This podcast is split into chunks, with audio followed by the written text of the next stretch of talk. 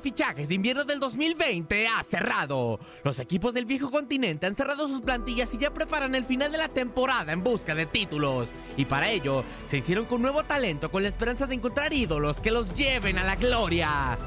Los gigantes de la UEFA no tuvieron demasiados movimientos. La incorporación que más resalta es la de Reinier de Jesús al Real Madrid, procedente del Flamengo. El brasileño de 18 años llega con una gran expectativa a Valdebebas. Sin embargo, debido al cupo de extracomunitarios en el conjunto merengue, el amazónico llegará para reforzar al Castilla, filial del Real Madrid.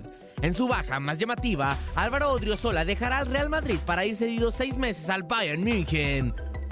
Zlatan Ibrahimovic llegó libre al Milan, cumpliendo su segunda etapa como rosonero. A pesar de tener 38 años, el sueco le dio un impulso al diablo, pasando por su mejor momento de la temporada. Además, con la llegada de Ibra, el conjunto milanés dejó ir a su máximo goleador, Christoph Piontek, al Hertha Berlín.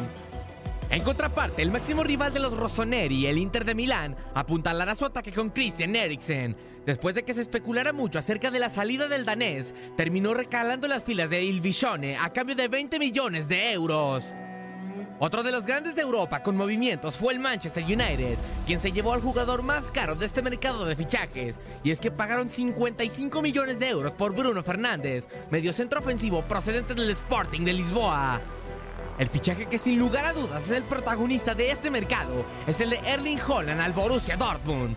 Después de que clubes como la Juventus de Turín, Real Madrid, Barcelona y el Bayern München pelearan por hacerse con los servicios del noruego, el jugador de 19 años recaló en las filas del Borussia Dortmund.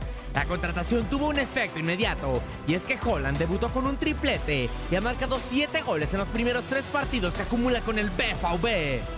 La recta final de la temporada ha comenzado y los clubes europeos ya tienen el talento que buscaban.